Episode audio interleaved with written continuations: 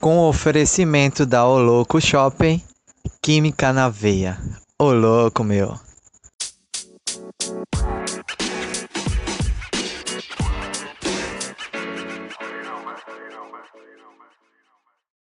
Salve galera! Aqui é o Química na Veia e eu sou o Prof. Louco e vamos aí adentrar né, em conceitos químicos e vamos prosseguir com mais um episódio. Gente, só para deixar bem claro em relação ainda sobre tabela periódica, vamos ainda falar, complementar sobre esse assunto fantástico que é a tabela periódica. Gente, vimos que a tabela periódica ela tem toda uma organização que também está relacionada com a sua configuração eletrônica, porque a gente sabe que os átomos eles vão ter elétrons e esses elétrons eles vão estar organizados na eletrosfera e foi falado aqui que esses elétrons também vão ali indicar qual é o grupo que determinado elemento vai estar pertencendo. Temos aí transição, temos representativos, né? É, transição interna. Então, tem a correlação de quantos elétrons ter na camada de valência para indicar qual é o grupo, certo?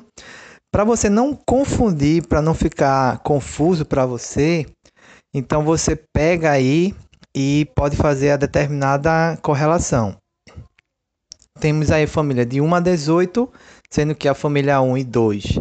E aí depois eu tenho a família é, 14, 15, 16, 17, 18, sendo os representativos.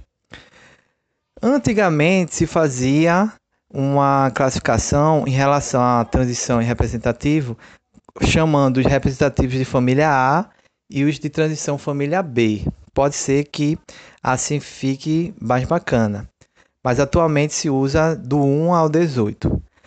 Então, os de representativos, eu teria a família 1A, 2A, 3A, 4A, 5A, 6A, 7A e 8A, certo? Então, se eu tenho uma pergunta para você, para você aí ver se você está entendendo. Se eu tenho aí uma configuração eletrônica que me dá na última camada de valência, tenho dois subníveis, SP e eu tenho aí seis elétrons, isso vai me corresponder a que família? Estamos falando da família 6A, que também é a família 16. Então, cuidado aí para não confundir em relação a essas duas classificações. Eu posso usar as duas.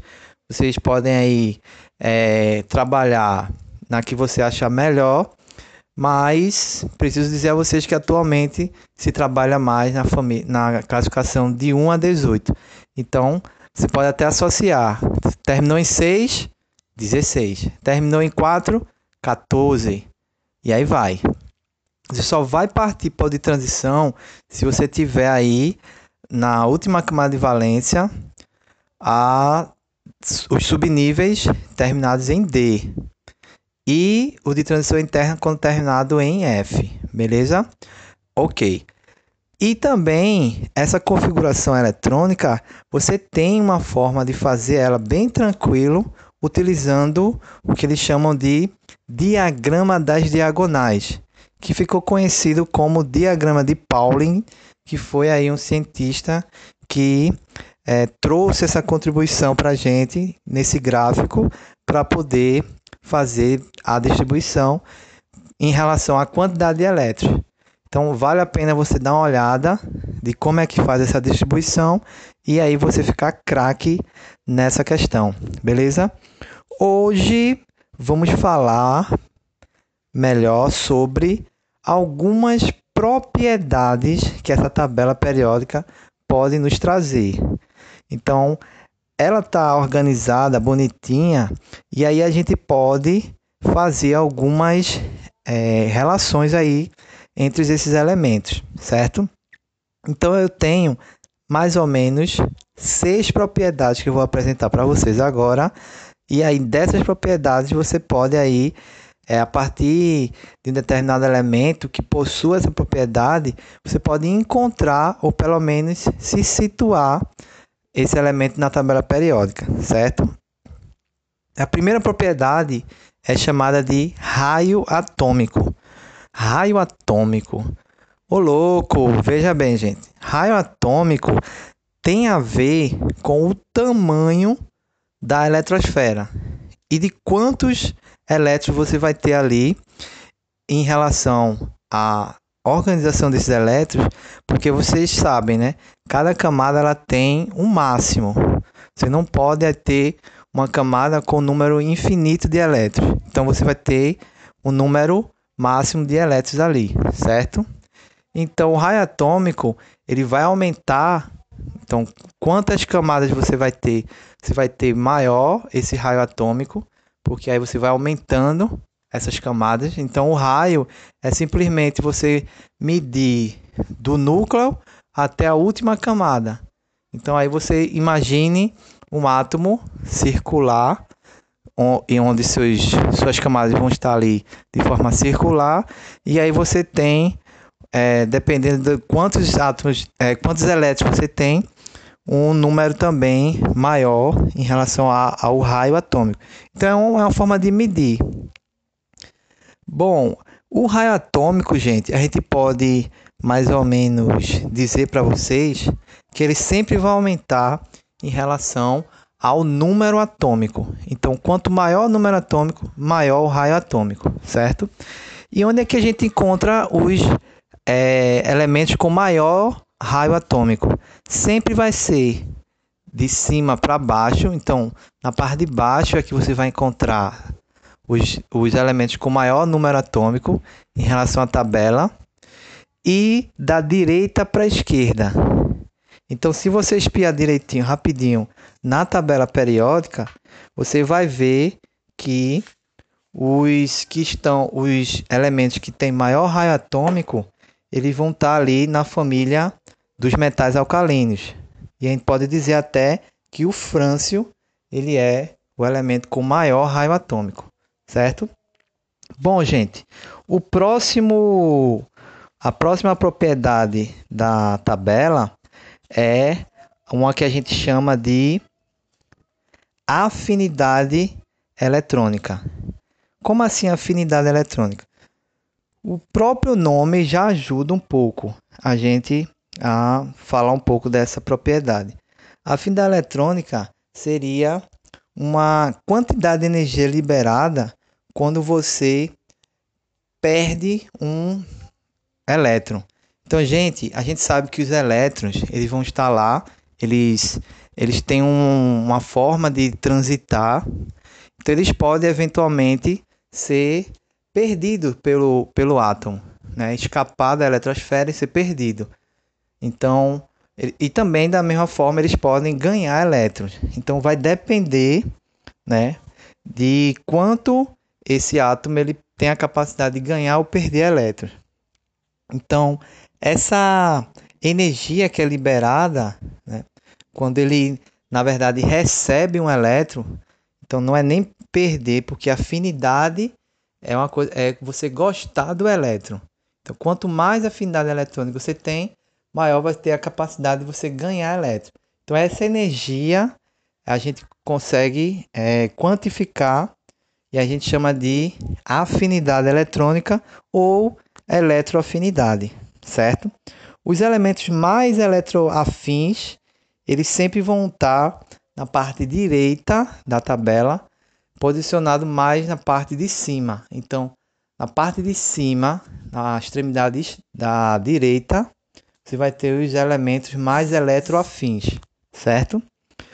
O próximo a próxima propriedade eletrônica é chamada de energia de ionização, também conhecida como energia ou potencial de ionização.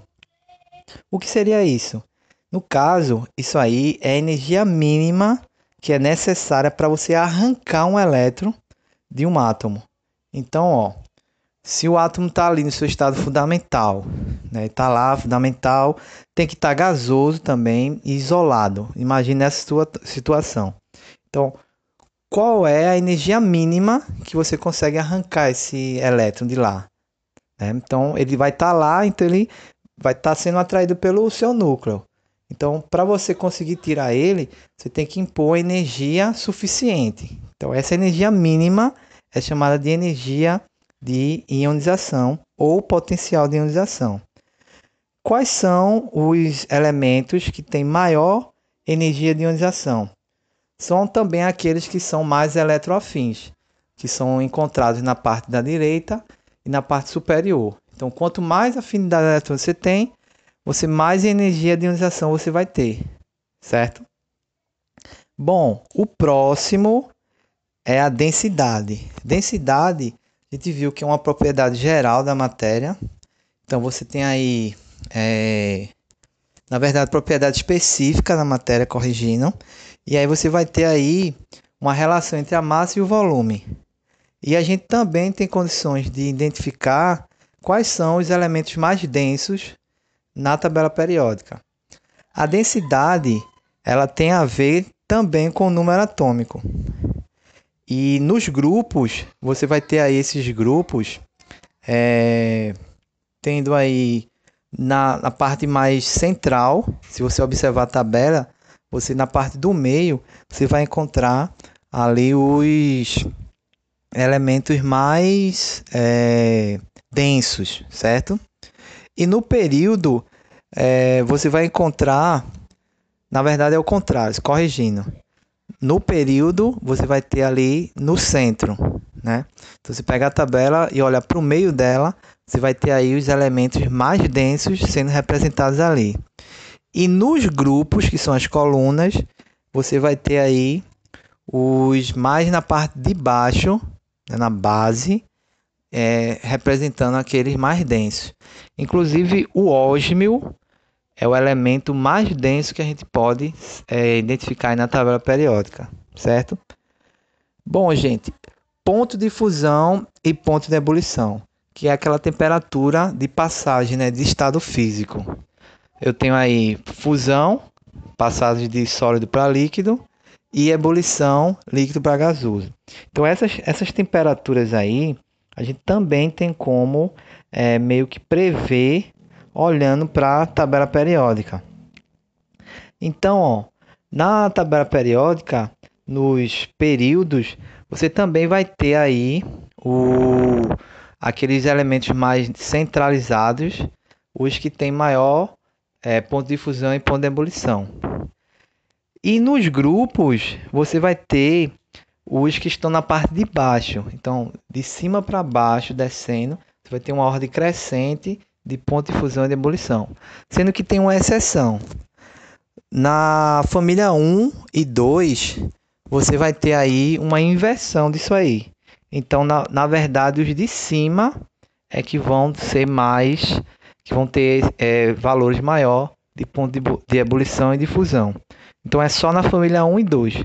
Todas as outras famílias, você vai ter a ordem crescente de cima para baixo. Ok, gente?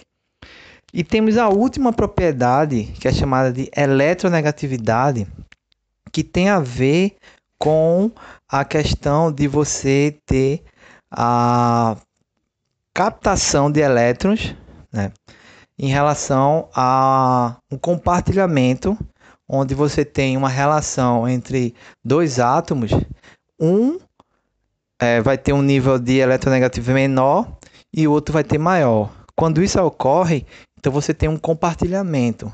Né? Você pode fazer até uma ligação, que é um assunto que a gente vai abordar bastante. Então, geralmente os átomos eles se ligam a partir dessa eletronegatividade aí, né? Quando eles têm a sua característica de serem não metais. Os metais eles têm uma outra forma de ligação que também a gente vai ver. Mas entre dois não metais vai depender dessa eletronegatividade aí, né?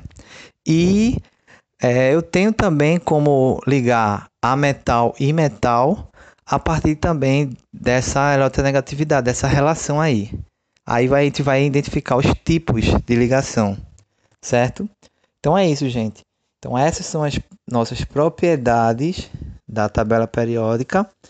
E com isso, a gente finaliza esse episódio e vamos aí dar sequência num próximo episódio para um outro bloco bem interessante também. Então, gente, bons estudos e vamos seguir nessa jornada.